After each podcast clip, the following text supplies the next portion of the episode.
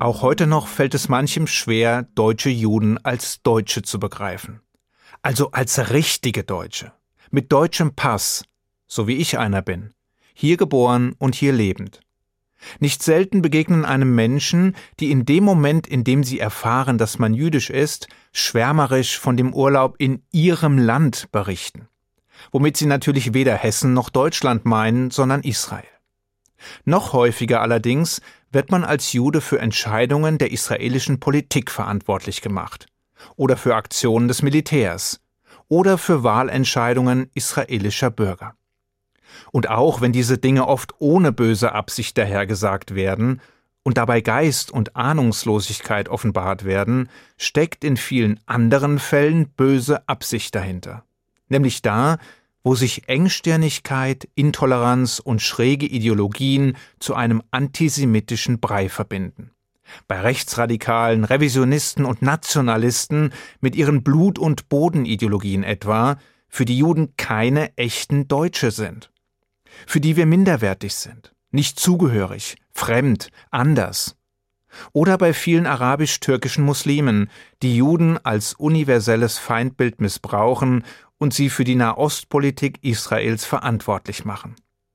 Diese perverse Logik ist es, die in der Vergangenheit immer wieder zu Anschlägen auf jüdische Einrichtungen weltweit geführt hat. Jüdische wohlgemerkt, nicht israelische. Und diese Logik ist es, die immer wieder zu antisemitischen Demonstrationen führt zuletzt im Jahr 2021, als ein Mob von gut 180 Menschen wegen innerisraelischer Spannungen die Synagoge in Gelsenkirchen belagerte und stundenlang Scheiß Juden skandierte, bevor die Polizei endlich eingriff. Dabei ist dieses Phänomen kein deutsches Phänomen, und das Problem ist bei weitem nicht auf Deutschland begrenzt. Aber das ist ein schwacher Trost. Doch lassen wir die bösartigen Auswüchse mal beiseite und widmen uns den Begriffsverwirrungen, die auf Unkenntnis, Ignoranz oder Einfalt gründen. Da klingt es in etwa so. Wenn Israel der jüdische Staat ist, dann sind die Juden doch auch alle Israelis, oder? Und selbst wenn ein Jude nicht in Israel lebt, ist Israel immer noch seine eigentliche Heimat, oder?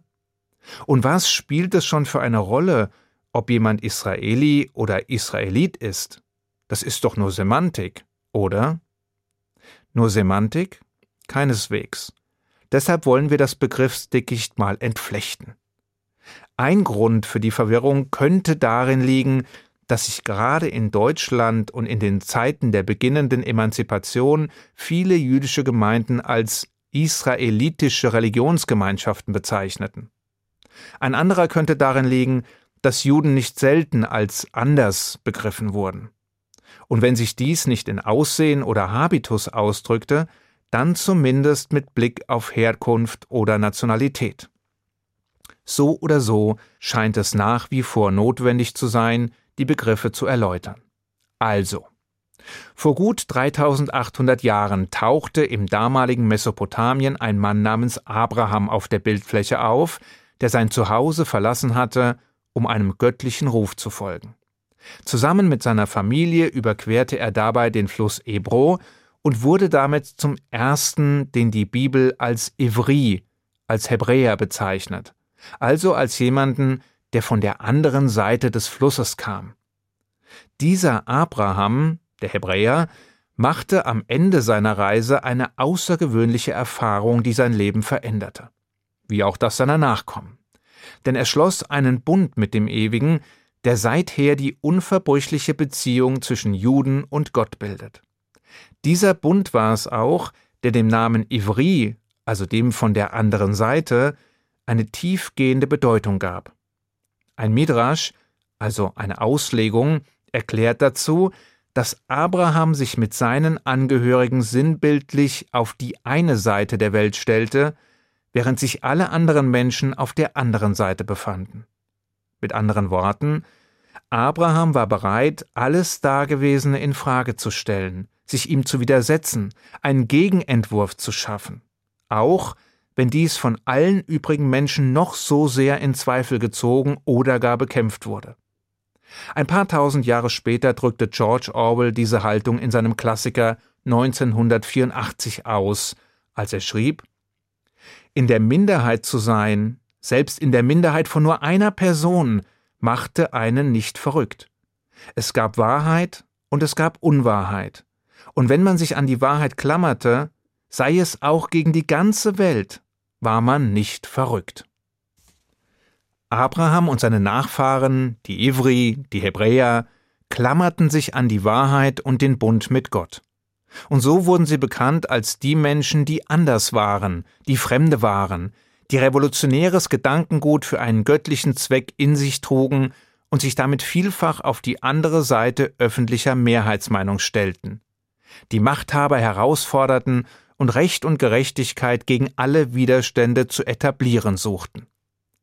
Dabei folgten nicht alle Kinder Abrahams diesem Weg. Denn während sein Sohn Jitzrak in den Spuren seines Vaters wandelte, schlug Ismael einen anderen Weg ein und wurde zum Stammvater der arabischen Nation. Vielleicht ist es kein Zufall, dass Jitzrak übersetzt so viel bedeutet wie er wird lachen. Denn dazu hatte er rückblickend jeden Grund. Schließlich erinnern wir uns seiner bis heute in den täglichen Gebeten und dort wird er gemeinsam mit Abraham und Jakob genannt. Apropos Jakob. Er war der Dritte im Bunde, der Enkel Abrahams. Und auch er schlug den Weg seiner Vorfahren ein, während sein Bruder falsch abbog. Jakob jedenfalls erhielt nach seinem Kampf mit einem Boten Gottes den Namen Israel, was so viel bedeutet wie der mit Gott ringt. Jakob, also Israel, hatte wiederum zwölf Söhne, die sich zu zwölf Stämmen entwickeln sollten, den zwölf Stämmen Israels. Deren Angehörige als Israeliten gelten, als Angehörige des Volkes Israel. Und als wäre das nicht schon kompliziert genug, wird es nun noch verwirrender. Denn von den einstmals zwölf Stämmen blieben am Ende nur zwei übrig. Einer war der Stamm Juda, und dieser wiederum war der Namensgeber der Juden. Also nochmal. Abraham, der Hebräer, war der Großvater von Jakob gleich Israel, dessen Söhne das Volk Israel begründeten, deren Angehörige Israeliten waren, während der Stamm Juda zum Namensgeber für die Juden wurde. Falls sie das noch nicht ausreichend verwirrt hat, folgt nun der Höhepunkt. Denn so wie der Prophet Jesaja es einst vorhersagte, kehrten Juden aus aller Welt nach gut 2000 Jahren des erzwungenen Exils tatsächlich in den neu gegründeten Staat Israel zurück und wurden damit zu Israelis. Das bedeutet, dass ein Israeli jemand ist, der im Land Israel lebt und dessen Staatsbürgerschaft besitzt. Ein Jude kann also Israeli sein. Er muss es aber nicht. Erst recht nicht, wenn er in einem anderen Land lebt. Und ein Israeli kann ein Jude sein. Er muss es aber nicht. Verstanden? Nein? Vielleicht helfen die Worte von David Ben Gurion, dem ersten Premierminister Israels, sich in dem Dickicht aus Juden und Israelis zurechtzufinden.